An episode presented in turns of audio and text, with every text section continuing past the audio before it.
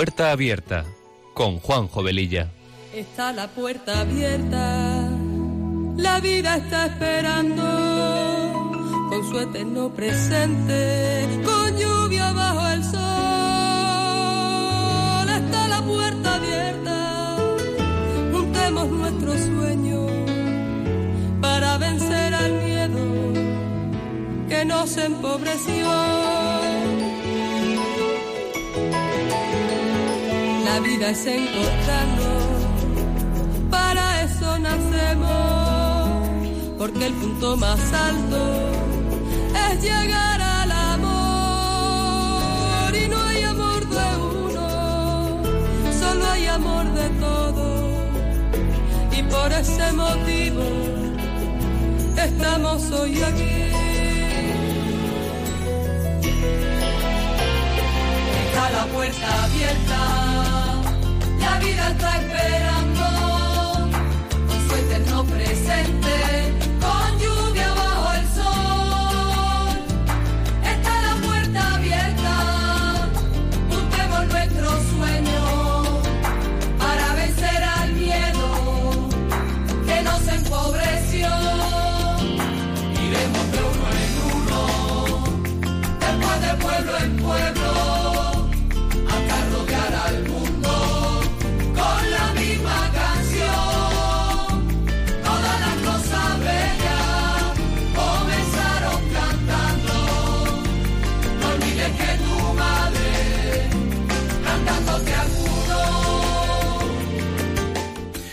Pues queridos oyentes de Radio María, muy buenas tardes. Mi nombre es Juan José Velilla y comenzamos este programa de Puerta Abierta que se emite los sábados de 15 a 16 horas con una frecuencia quincenal. Con estos buenos deseos nos ponemos en manos de nuestra Madre María y del Espíritu Santo para que sean ellos los conductores del mismo y que a través de esta emisora podamos llegar a muchas personas. Nuestra sintonía dice mucho de lo que este programa pretende ser, un programa que sea una puerta abierta a la esperanza, a la verdad, a los buenos recuerdos y que toque siempre temas actuales, ameno y variado con situaciones que nos pasan en nuestro día a día y todo ello acompañado de buena música, porque las canciones ponen palabras a aquello que sentimos y que no podemos o no sabemos expresar. Y bueno, también quiero dar de nuevo la bienvenida a Fernando, mi nieto, que bueno, ha cogido el gustillo a Radio María y quiere, quiere hoy acompañarnos también. Buenas tardes, don Fernando. Buenas tardes. Bueno, eh, yo no sé si hoy habrás preparado alguna oración, alguna poesía, como en el programa anterior. ¿Traes alguna cosa? Sí, traigo una poesía. Pues, eh, pues venga, vamos a, a, escucharla, no la lees despacito, y yo creo que puede ser el preámbulo de todo el programa. Adelante. Confía en mí, descansa en mí, entrégate a mí. Yo hago milagros en la medida que tú te abandonas. A mí y a mí y de acuerdo a la fe que tú me tienes. Así que no te preocupes, dame todas tus frustraciones y duerme en paz. Y siempre dime, Jesús, confío en ti. Pues muy bien, precioso. Y además yo creo que esta oración Mm, nos eh, pega como anillo al dedo, como se suele decir, para lo que vamos hoy a tratar como continuación al programa anterior, que recordáis que hablamos, eh, estábamos hablando de milagros, un tema tan profundo y tan precioso que del que podíamos hablar largo y tendido. Eh, y hoy vamos a seguir hablando de milagros. Hablamos la semana pasada de uno que no lo conoce mucha gente, ni yo mismo siquiera la conocía hace más de un mes, y, la verdad es que me conmovió el milagro del arroz de Olivenza, de la provincia de Badajoz. Y hoy vamos a ir hablando pues, de otro milagro precioso, importante en la historia, muy bien documentado, con textos guardados que confirman todo lo que sucedió. Porque el milagro es, verdaderamente una puerta abierta al más allá. Es un acontecimiento que nos permite afianzar nuestra fe y poder así guardar la esperanza. Decía Jesús, el que no está conmigo está contra mí y el que no recoge conmigo desparrama. Los prejuicios contra las personas nos ciegan tanto que no nos permiten ver e incluso hacen que veamos las cosas o las actuaciones al revés. Es lo que les pasaba a los enemigos de Jesús. Ya podía Jesús hacer milagros, multiplicar panes, curar enfermos, expulsar demonios. Sus enemigos lo achacaban todo a tantas veces a pura maldad, fijaos bien. Ya puede darles Jesús explicaciones. Sus enemigos seguirán RQR, ciegos a la actuación sanadora y misericordiosa de Jesús, porque los prejuicios ciegan, y si el ojo está enfermo, todo el ser estará en oscuridad. Es preciso limpiar la mirada, y hoy, como en la antigüedad, nos pasa un poco lo mismo. Los que niegan la mano de Dios en los milagros, o bien negándolos, o bien atribuyéndolos a la casualidad, están actuando como hace dos mil años. Por eso hay siempre una dificultad intrínseca para apreciar los milagros y por ello es necesaria la fe. Los milagros son intervenciones de Dios sobre las cuales podemos decir que por amor Él hace una excepción para aquello que supera nuestra naturaleza y comprensión. Sin querer desvelar todavía de qué milagro vamos a hablar, si os decía que está perfectamente documentado, pero quedará igual porque habrá muchas personas de nuestro entorno, familiares, amigos, que pudiéndoles demostrar documentalmente que hay archivos históricos de este o aquel milagro acontecido hace ya varios siglos, siempre nos dirán, como acabo de comentar, que eso puede ser fruto de la casualidad o que no está perfectamente demostrado. Y como son eh, acontecimientos que han pasado hace 100, 200, 300, 500 años, fijaos qué difícil aparentemente, ¿verdad? Pero es lo mismo, si hay documentación, siempre faltará algún documento.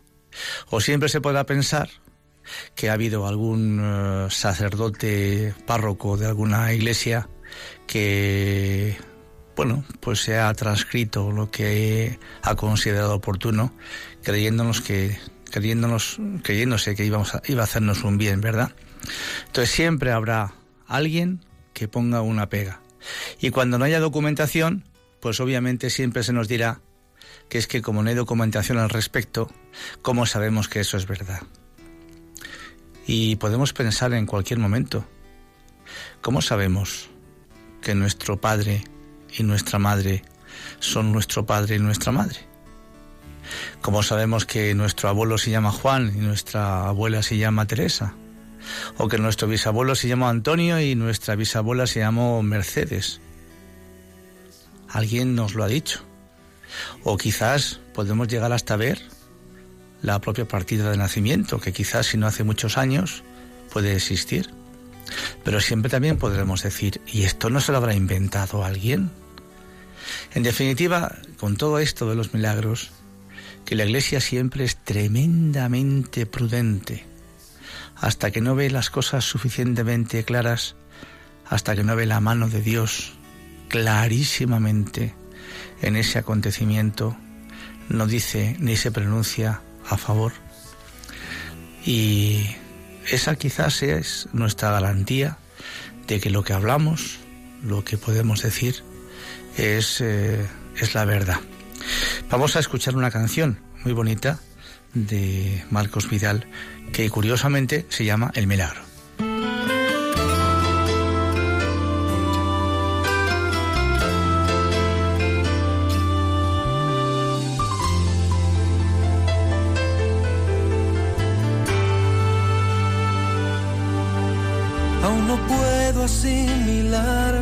Que me ha sucedido. El milagro más glorioso que yo he vivido. Que después de malgastar lo que no era mío, no he tenido que pagar. Traicioné a aquel que me perdonó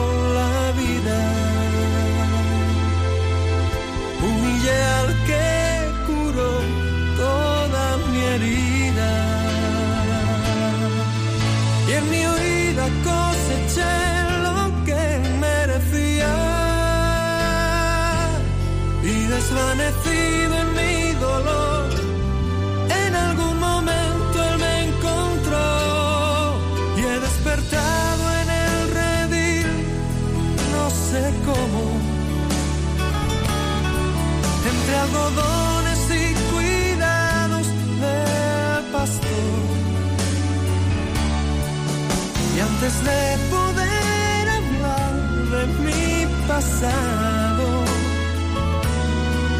Me atraviesan sus palabras y su voz.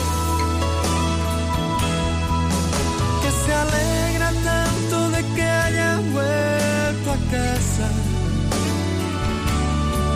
Que no piense, que descanse, que no pasa nada dormido en su regazo, lo he sabido. Tengo vida, tengo dueño y soy querido.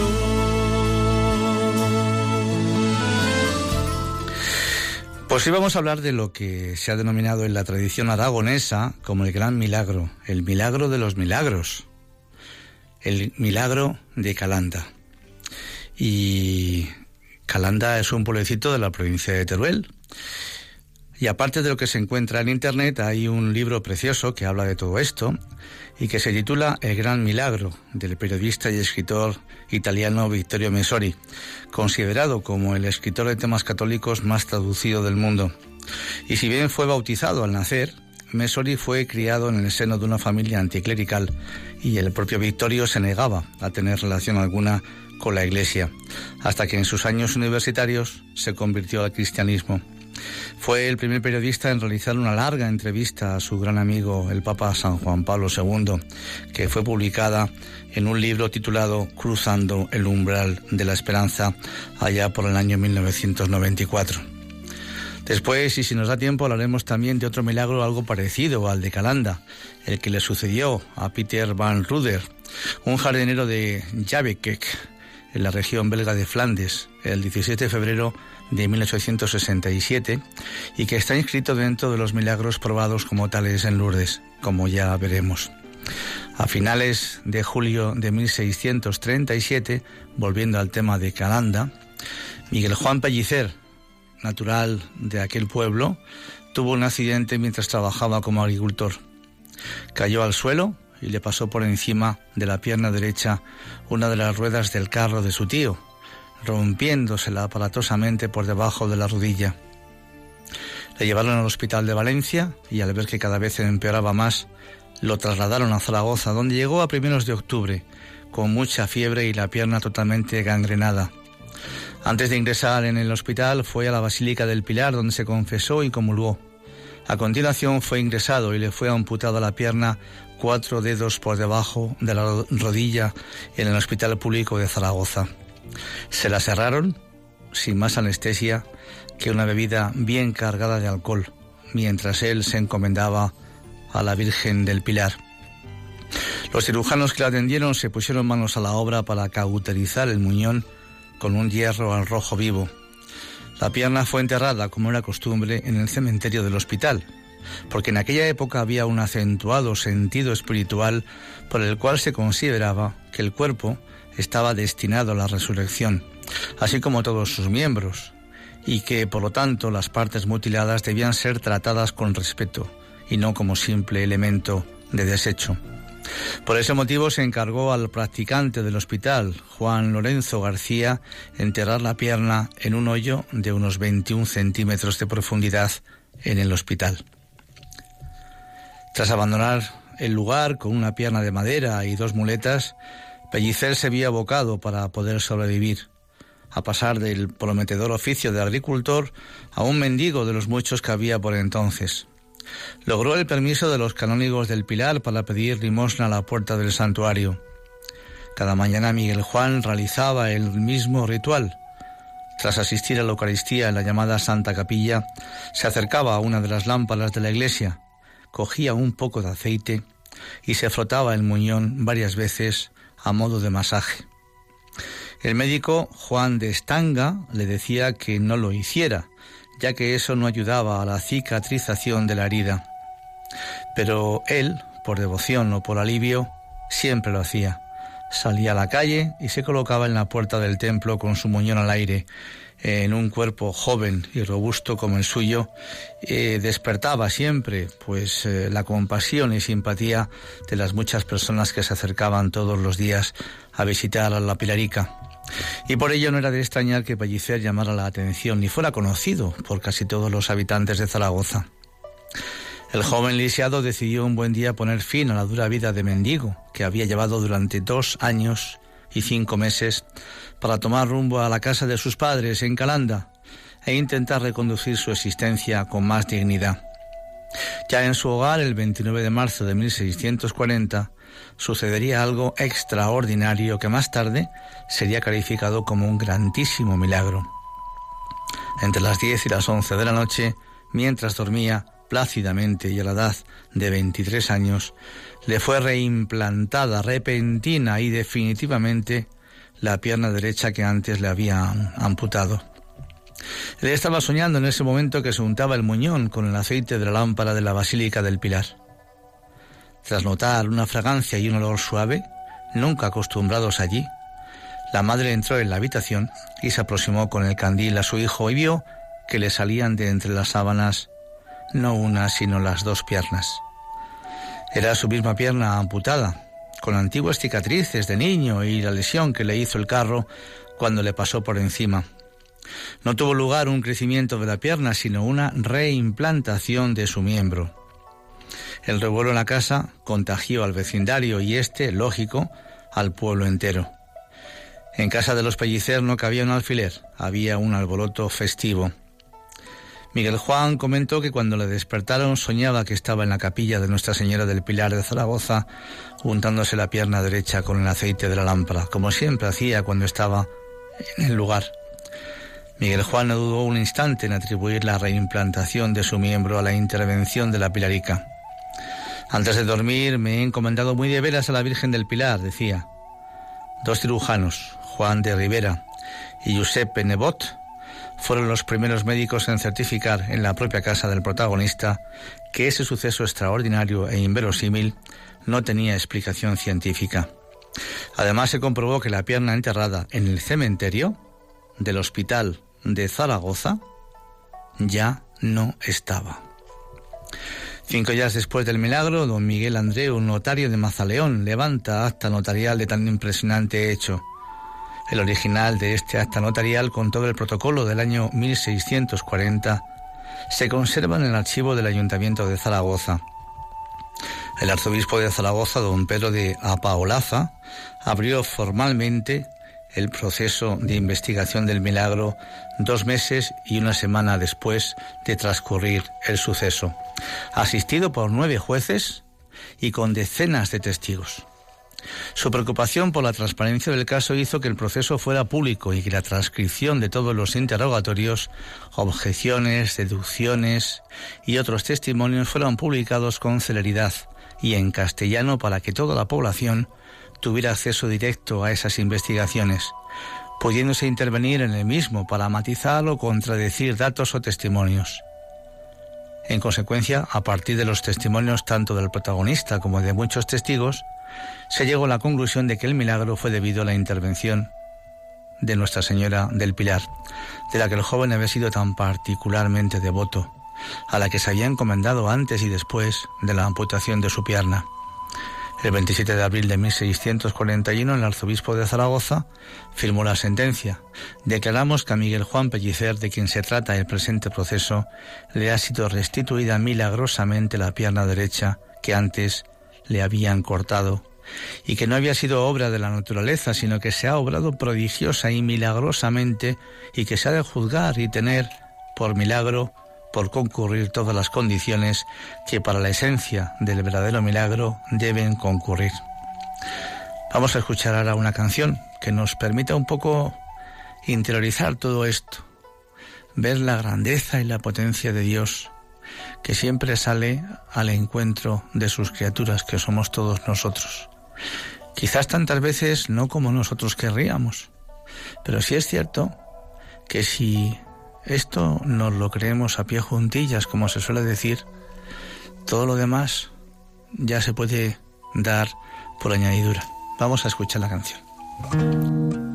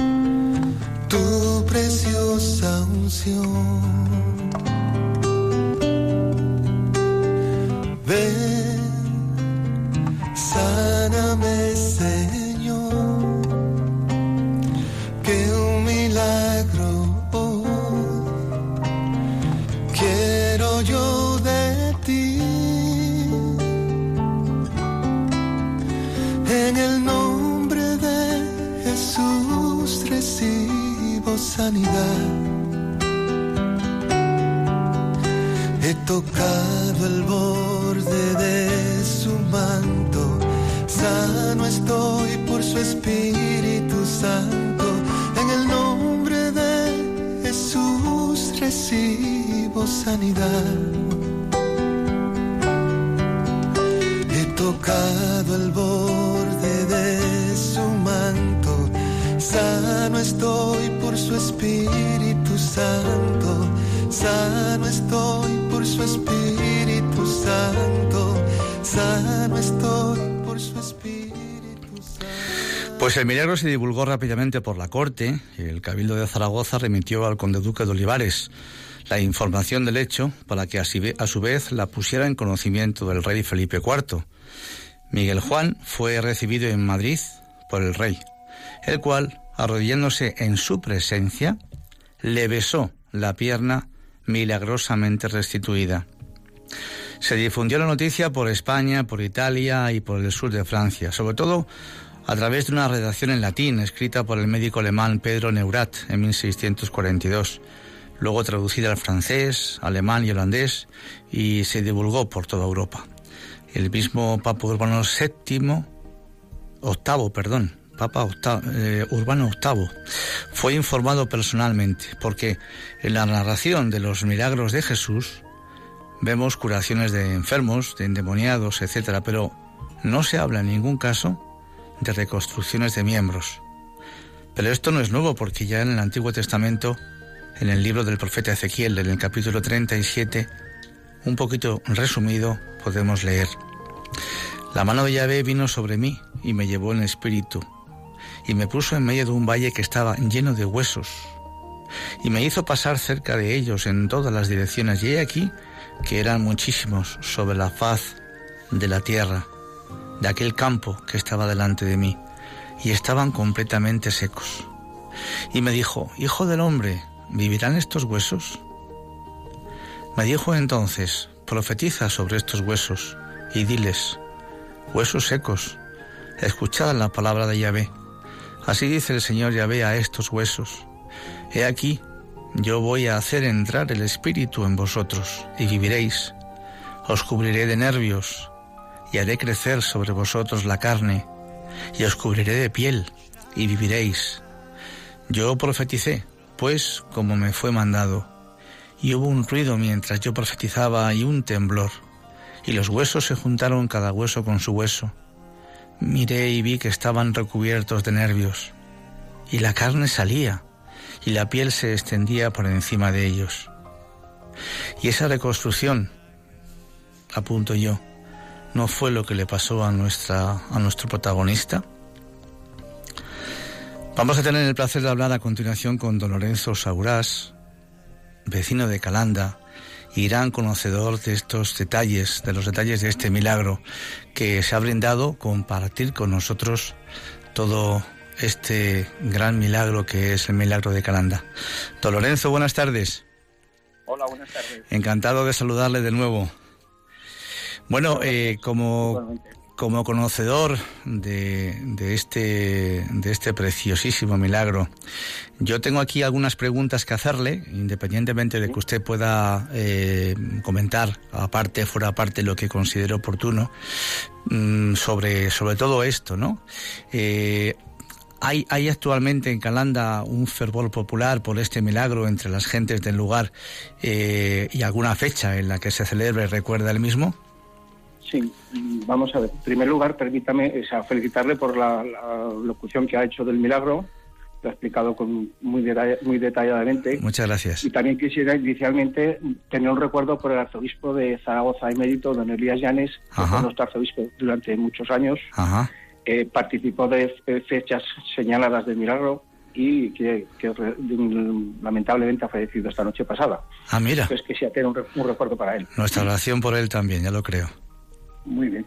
Entonces, mm, desde en el año 1641, como efectivamente usted ha dicho, concluyó el proceso canónico y el entonces arzobispo Zaragoza, don Pedro Paolaza, firmó la sentencia conclusiva acerca de la historicidad y sobre- sobrenaturalidad del milagro. El pueblo de Calanda instituyó como patrona de la localidad a la Virgen del Pilar. Con el paso de los años se acordó y actualmente todavía se celebra como festivo local el día 29 de marzo. Por otra parte también los años los, los años que se han cumplido el 300 aniversario, el 350 y el 375 aniversario se ha celebrado con más solemnidad y mayor participación de, de personas y, y, digamos sacerdotes y obispos. Muy bien. O sea que el 29 de marzo es el día, digamos, en el que se celebra eh, todo este gran acontecimiento. Efectivamente, es el día 29 de marzo cuando cuando fue, digamos, la reconstitución de la, de la, de la, de la pierna, del, del Kaiser, que en aquel día precisamente día de, de dolores, pero se da la circunstancia que normalmente, bueno, algunos años, como coincide con la Semana Santa, pues entonces el ayuntamiento traslada la fiesta para que no se pierda al lunes de Pascua. Siendo la Semana Santa no puede celebrarse la fiesta. Estupendo. Pero como es el, caso de este año, y siempre lo pasamos al lunes de Pascua. Y además eh, en Pascua inclusive quizás todavía con más fuerza, porque todo esto huele evidentemente a, a resurrección, naturalmente que sí. Y bueno, y entonces eh, me imagino que el día de su fiesta se podrá visitar el lugar donde se produjo el milagro, o qué es lo que queda de todo aquello, hay algún museo, etcétera. Cuéntenos. Muy bien, efectivamente. El mismo día, el mismo sitio donde se donde tuvo lugar tan prodigioso hecho, el pueblo de Calanda, a partir del año 1644, empezó a edificar un templo bajo la advocación de la Virgen del Pilar.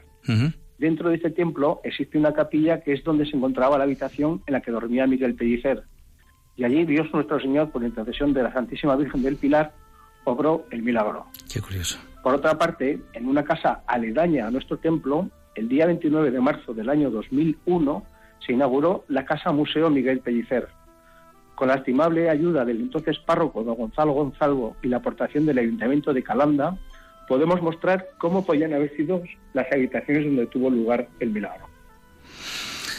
Pues eh, es importante conocer todo esto porque me imagino que habrá muchos oyentes, yo el primero, eh, y además como ya le comenté, mm, mm, una de mis hermanas nació en Calanda hace 70 años y tantas veces me ha dicho cuándo vamos a ir a Calanda a ver aquel lugar y bueno, por circunstancias no ha sido así, pero vamos, eh, poder ir a Calanda a ver el pueblo que además es precioso y poder eh, pues estar en estos lugares tan tan tan importantes creo que es una maravilla y también comentábamos que eh, a través de internet se pueden obtener mucha información hoy en día de todo esto evidentemente. Está claro que pero el problema es que si no sabemos lo que tenemos que buscar difícilmente lo podemos encontrar no y yo yo he estado buceando un poco por internet y he podido comprobar que durante varios siglos posiblemente este gran milagro ha estado un tanto como, como callado, como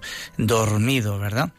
Eh, supongo que hasta... Claro, del milagro hay mucha bibliografía y se ha escrito y se han dicho muchísimas cosas. Ujú, Ahí me gustaría comentar que la persona que mejor conocía y que dedicó, dedicó gran parte de su vida para investigar estos hechos fue el canónigo del Pilar de Zaragoza, don Tomás Domingo, ya fallecido. ujú. Don Tomás Domingo escribió varios libros, colaboró en publicaciones de la parroquia, siempre estuvo muy, muy participativo con el pueblo de Calanda. Don Tomás Domingo fue la persona que descubrió que Miguel Pellicer había fallecido el día 12 de octubre del año 1654 en el mismo lugar en el que el año 1637 le había sido amputada la pierna. Qué O curioso. sea, en el hospital, en el hospital de Gracia. En el mismo hospital. Anteriormente, efectivamente, anteriormente parecía ser que había fallecido en un pueblo que está en recorrido de Calanda Zaragoza, pero posteriormente este, este señor descubrió que había sido en el mismo hospital donde había fallecido. Qué interesante. Por otra parte, sí, por otra parte también, como, como anecdótico, que usted también lo ha comentado antes, Sí. el, el rey Felipe IV recibió en audiencia a Miguel Pellicer, que besó su pierna, Y lo anecdótico de la visita es que el rey regaló a Miguel Pellicer una armadura medieval que durante muchos años lució uno de los integrantes de la Guardia Rumana durante los actos de Semana Santa de Calanda. Mira. Eso fue un regalo de, la visita de, Miguel Pellicer a, su majestad el rey. Eso yo no lo, había encontrado, ¿eh? Siempre hay algún detalle... Todavía, se conserva esa armadura siempre hay algún detalle. Yo decía al principio del programa que evidentemente eh, algo que está tan, tan perfectamente documentado, siempre habrá personas que digan, no, pero mira, es que este hecho parece que por aquí no están las cosas muy claras y demás. En definitiva, el que no quiere ver, pues mucho que se le ponga delante lo que sea necesario, difícilmente va a querer aceptar la, pues eh, estos acontecimientos que por supuesto que nos superan a todos, naturalmente, ¿no? Eh, yo decía antes que en el Evangelio, pues eh, Jesús hizo muchos milagros, los que nos cuentan, porque hay muchísimos más que no están escritos, pero que se sepa siempre ha habido sanaciones, curaciones, pero reimplantar una, una, parte del cuerpo humano, en este caso una pierna, que ha sido enterrado dos años atrás en un lugar, etcétera, y que de buenas a primeras por una intervención divina eh, aparezca eh, de nuevo en el cuerpo original es algo francamente importantísimo, ¿no? Y me imagino que con todo esto, con todo esto, pues eh, supongo que habrá muchos visitantes, no sé si de España o más del extranjero. ¿Cómo, ¿Cómo está esto? Porque muchas veces los españoles yo creo que en muchas circunstancias y ocasiones somos así. Tenemos grandísimos tesoros dentro y o no los eh, conocemos o por el hecho de tenerlos cerca les damos menos importancia. Imagino que habrá mucha gente que acuda a estos lugares, ¿verdad? Ya has comentado también que nuestro gran embajador del milagro, que fue el escritor Vittorio Mesori, sí. desde, que en el año 1999 publicó su, gran, su libro El Gran Milagro, el pueblo de Calanda ha recibido muchísimos peregrinos europeos, sobre todo italianos, para conocer el lugar donde ocurrieron los hechos. Por supuesto, también recibimos peregrinos españoles, pero la verdad es que este portento se dio a conocer con más intensidad con la publicación de Vittorio Mesori. Él ha sido el embajador de este milagro. Claro, él tiene. El lugar está disponible para visitarlo en cualquier momento, siempre avisando a las personas encargadas de ello. O sea, que cualquier persona podría venir en cualquier momento para, para verlo y podría, podría conocer la historia más directamente y más cercana. Pues, don Lorenzo, muchísimas gracias, de verdad. No le molestamos más. Eh, yo creo que su intervención ha dejado detalles todavía más eh, claros y significativos de este gran acontecimiento y ojalá que esto sirva pues como un pues un buen pinchazo ahora que estamos en Cuaresma, pues para vivir la Cuaresma y la Pascua y la resurrección del Señor, por supuesto, con muchísima más intensidad, con muchísima más fe, creyendo que, que Él tiene fuerza y poder eh, para, para esto y para cualquier otra cosa. Le dejamos ya, don Lorenzo. Sí, sí, adelante invitarle a que, nos visite la localidad. O sea, gustosamente lo recibiremos, le daremos a conocer todos los detalles y podrá visitar más, más de cerca los, lugares donde sucedieron todos estos hechos. Pues eh, yo encantado, de verdad, encantado de que pronto, más, más pronto que tarde, nos acerquemos por allí. Muchísimas gracias, Lorenzo, y un abrazo muy fuerte. Igualmente. Gracias. Adiós. Adiós. Buenos días. Pues qué bien. Qué bien. Eh, yo creo que ha sido una entrevista también, bueno, pues eh, aclaratoria, significativa de todo esto, ¿no? Y como comentaba antes, ¿no? Pues en este gran milagro, Dios da realmente la impresión de ir más allá de las reglas de discreción que él mismo parece haberse dado siempre y que habría respetado hasta entonces y, por lo que sabemos, habría seguido respetando después de aquel suceso en muchos otros lugares. En Calanda se produce una intervención divina especial, fuera de las leyes de la naturaleza. Leyes naturales, en una palabra. El milagro parece imponerse y no proponerse, porque solo un Dios que se propone por medio de huellas y señales y que no se impone, apareciendo con esplendor en toda su gloria, puede establecer una libre relación con sus criaturas, en vez de una dependencia forzosa. Peter Mesori, que hablábamos antes de él, pensaba que al examinar la documentación parecía como si en Calanda y únicamente en este lugar a Dios se le hubiese ido la mano y hubiese exagerado anulando esa ambivalencia para creer o dudar respetada en otros lugares, que tiene por objeto que la fe mantenga su carácter de opción libre. ¿Y cómo es posible que a este gran acontecimiento no se le haya dado más publicidad? Quizá ya en los últimos años posiblemente sí.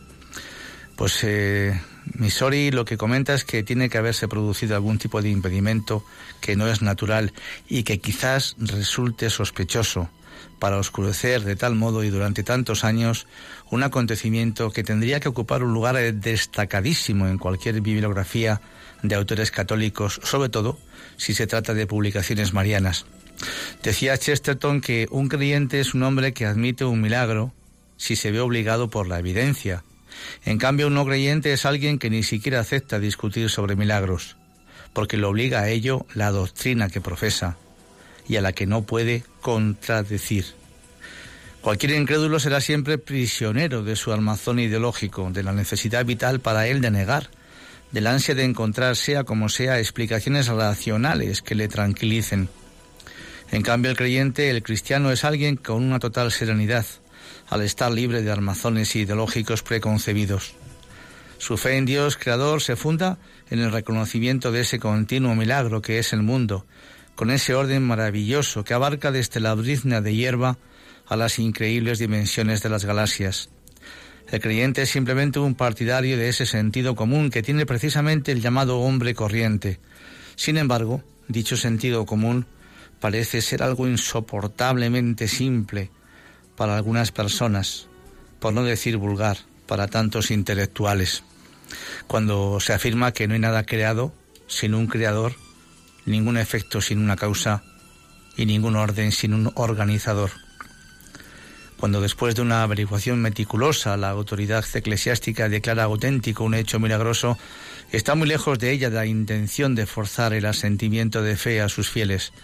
También en este tema se ejercita la libertad del cristiano, que es mucho más amplia de lo que suponen aquellos que no tienen experiencia de ella.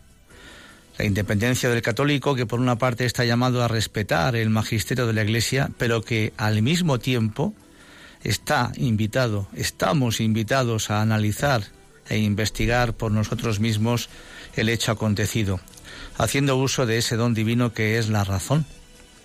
Estos signos pueden reforzar nuestra fe, pero no la fundamentan. Tan solo la resurrección de Jesús es el signo fundador y fundamental. Un caso algo similar a este de Calanda fue el de Peter van Ruder, un jardinero de Jabeck, en la región belga de Flandes. El 16 de febrero de 1867 también se rompió la pierna por debajo de la rodilla, tras haberse caído de un árbol. Los médicos apreciaron la completa fractura de dos huesos, la tibia y el peroné. Los muñones quedaron separados por un agujero de unos tres centímetros, por el que pasaba fácilmente una mano según la expresión empleada por un cirujano. Se le produjo una pérdida de seis centímetros de masa ósea y las fracturas le provocaban una horrible llaga purulenta. El calvario de aquel hombre duró más de ocho años, durante los cuales las visitas y curas por los demás inútiles dieron lugar a un impresionante archivo de documentos de gran valor para el subsiguiente proceso. Entre los médicos que visitaron a aquel hombre y que después aportarían su testimonio, estaba también el prestigioso profesor Tiriat, cirujano de la Casa Real de Bélgica, que insistiría en la propuesta de otros colegas suyos de amputar la pierna.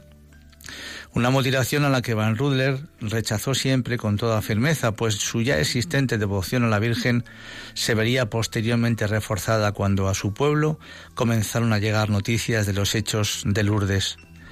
A los médicos, familiares y amigos que le insistían para que se operara, él oponía su fe inquebrantable, que tarde o temprano le llevaría a pensar que la Inmaculada, de acuerdo con la solemne declaración del obispo de Tarbés, después de cuatro años de investigaciones, se había parecido realmente a la pequeña Bernadette en Lourdes.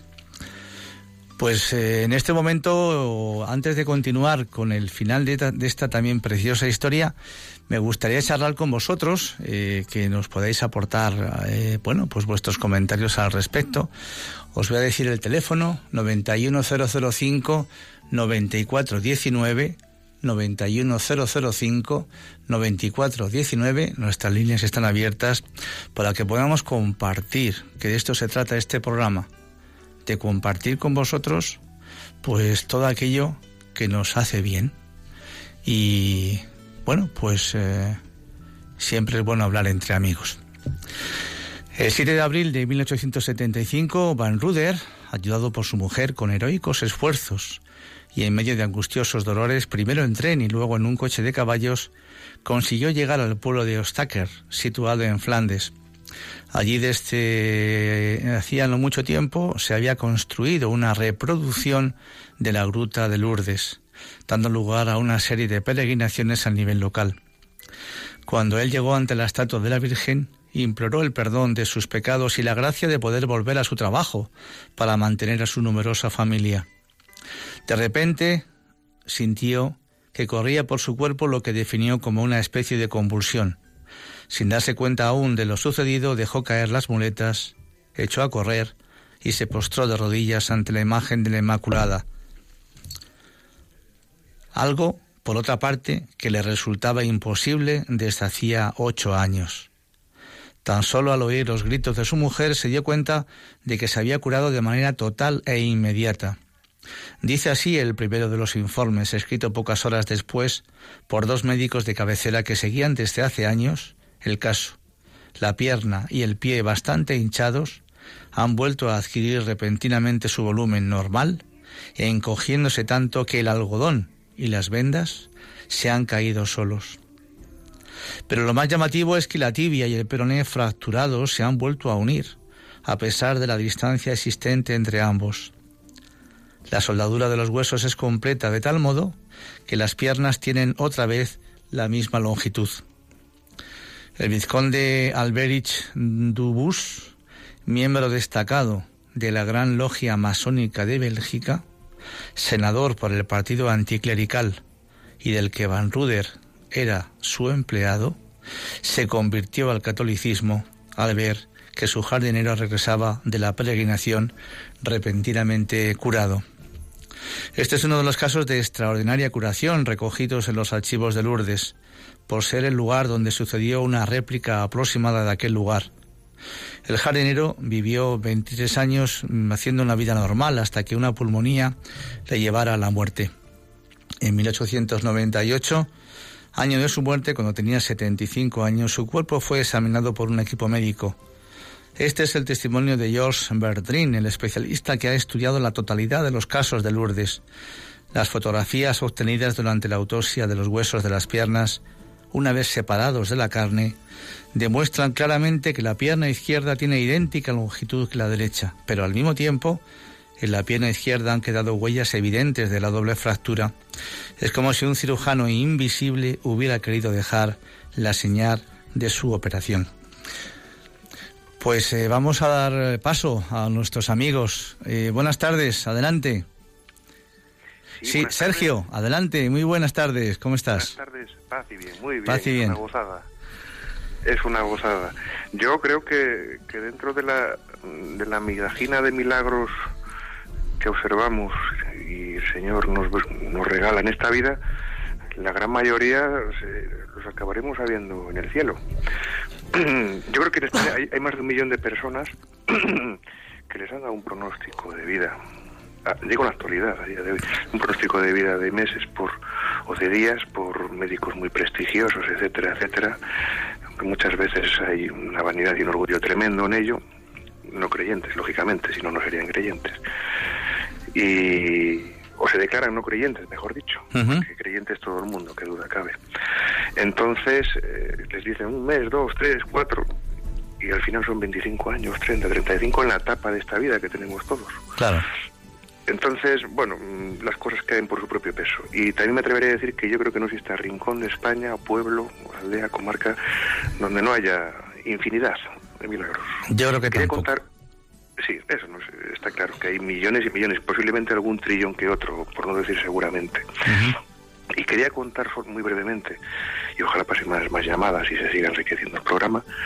eh, una vez una, una señora, dentro de los muchos encuentros que tengo con las personas mayores, pues bueno, pues la daban por, por desahuciada, que ya eran varios años, que el movimiento que había era un parpadeo de ojos y, y un leve movimiento de boca y apenas poder masticar. Ese era el movimiento que había. Pero esa señora, mm, con algunas personas, eh, es- esbozaba una leve sonrisa. Y yo la miraba, me quedaba algunas veces mirándola frente a frente, a muy pocos centímetros de distancia, las dos caras, la de ella y la mía. Y aquí el Espíritu Santo, pues me, bueno, pues nos ayuda como siempre lo hace. Y yo me dispuse a hacer la, la señal de la cruz. Y en ese momento la señora, pues, pues lo mismo. Y como esos, pues millones y millones.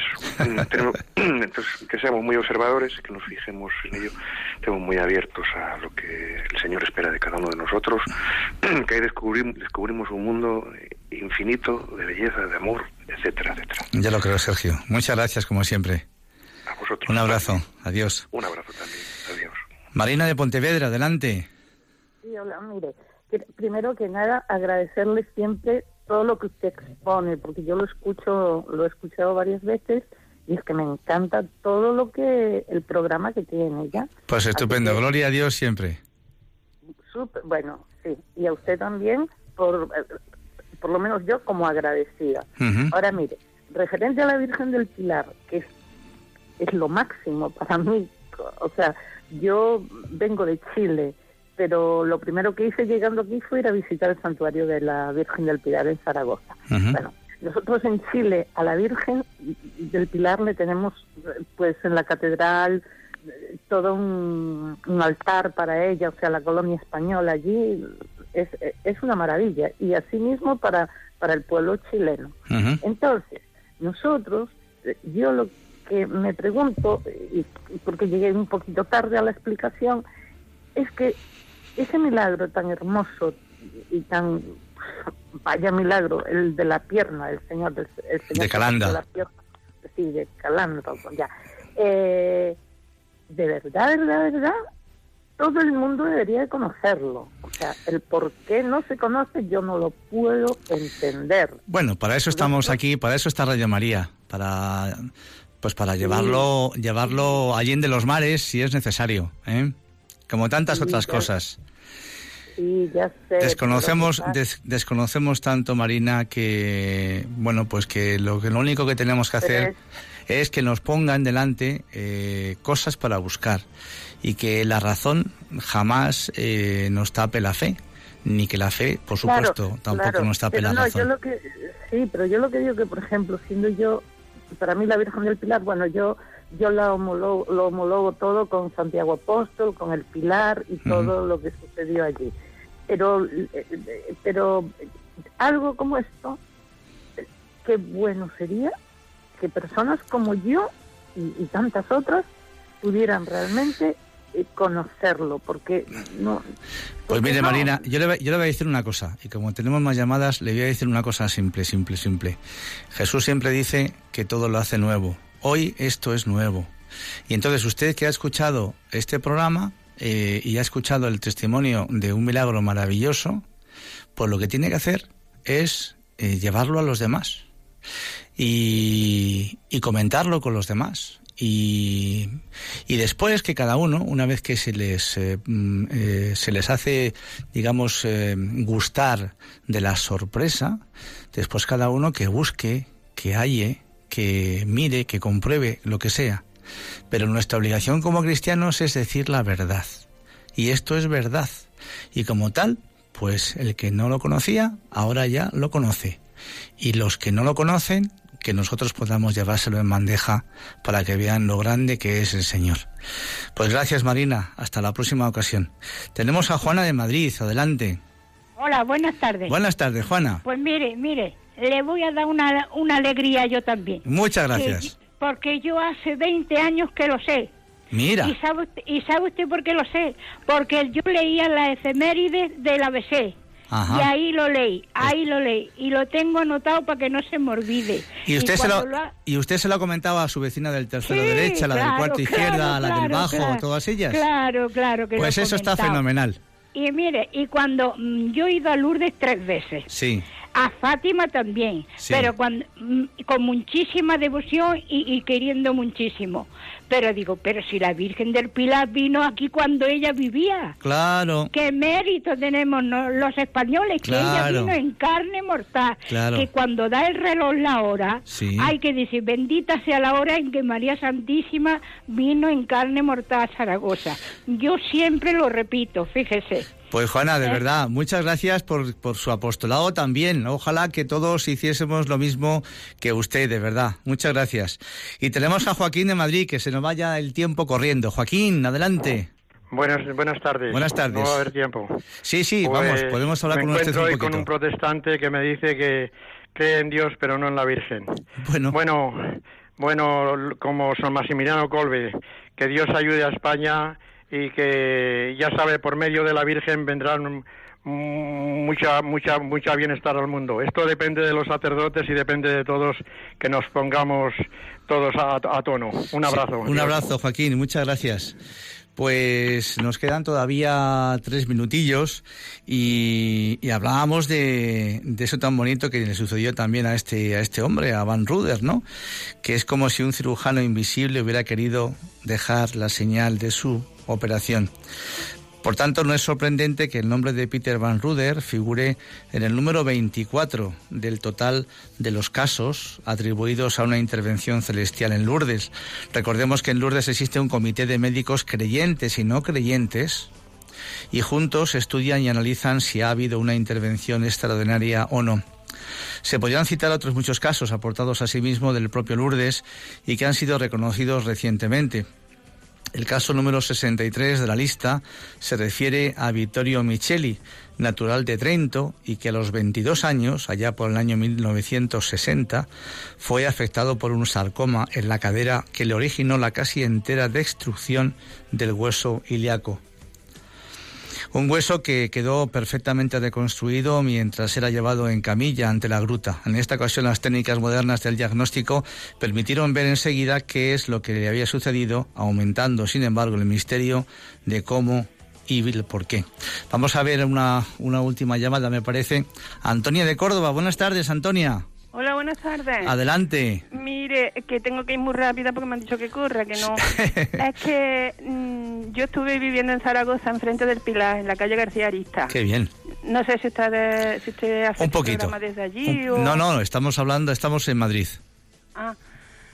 Y entonces yo allí estaba muy asustada porque era la época esta que mataban a los terroristas y en fin, to- cuando yo me llegué allí mi marido era militar y yo a- el primer día que bajé a comprar el pan abajo me enteré de que allí había vecinos hablando de que sus maridos, en fin, eh, uno había salido, el otro iba a salir, no sé qué era de una amnistía que habían hecho. Y a echar a los presos del grapo y toda esa gente. Sí. Entonces yo le, di- le cogí mucho miedo, mucho miedo a, a salir a la calle y quedarme por allí. Yo mi cosa era siempre cruzar el puente y me iba a la plaza con mis niños. Sí. Y mi marido, yo entraba adentro, ellos se quedaban jugando con las palomas. Y total que, pero mi niño en ese traslado había empezado a orinarse en la cama. Y yo, como no hablaba con ninguna vecina, pues yo iba a comprar el pan cuando veía que las demás vecinas habían vuelto con los niños del colegio, entonces iba yo, pues no, porque me daba miedo. De que fueran a saber que mi marido era militar. En Zaragoza no había tanta gente como en el País Vasco, pero bueno, Sí, sí, sí. como había escuchado ya aquello, pues le... Y un día, pues viniendo de... Cuando yo entraba, cogía el semanario del Pilar. Y venía narrado el milagro de Calanda. Yo lo cogí el semanario como lo cogía siempre. Me lo lié debajo del brazo, me fui para mi casa y lo puse encima del frigorífico, que a la ventana de la cocina daba al Pilar.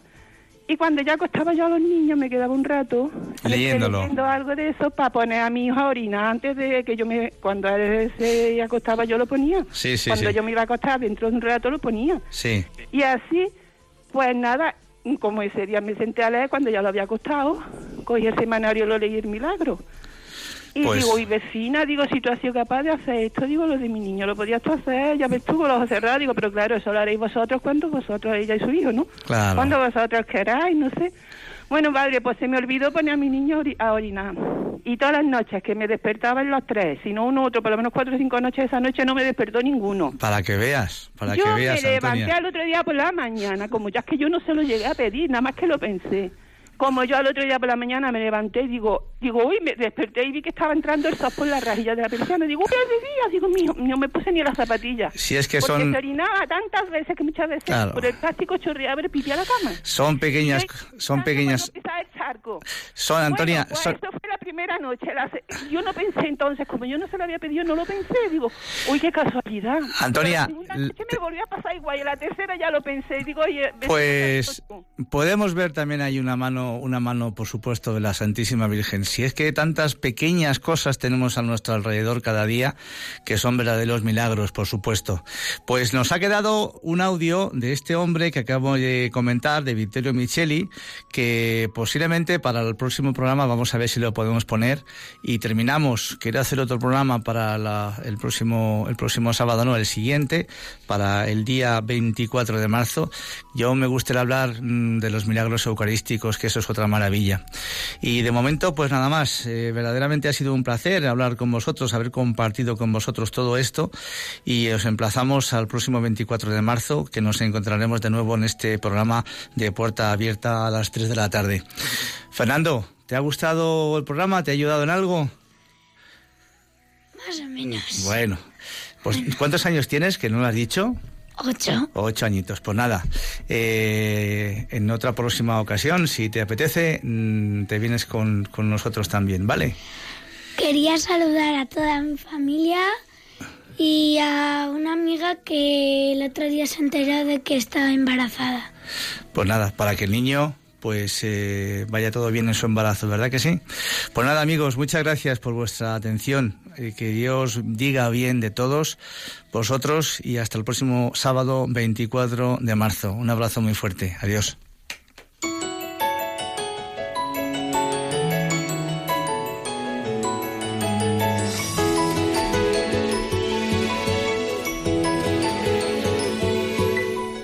Y así termina Puerta Abierta, un programa dirigido por Juanjo Velilla. Está la puerta abierta, la vida está esperando con su eterno presente, con lluvia bajo el sol. Está la puerta abierta, juntemos nuestros sueños para vencer al miedo que nos empobrece.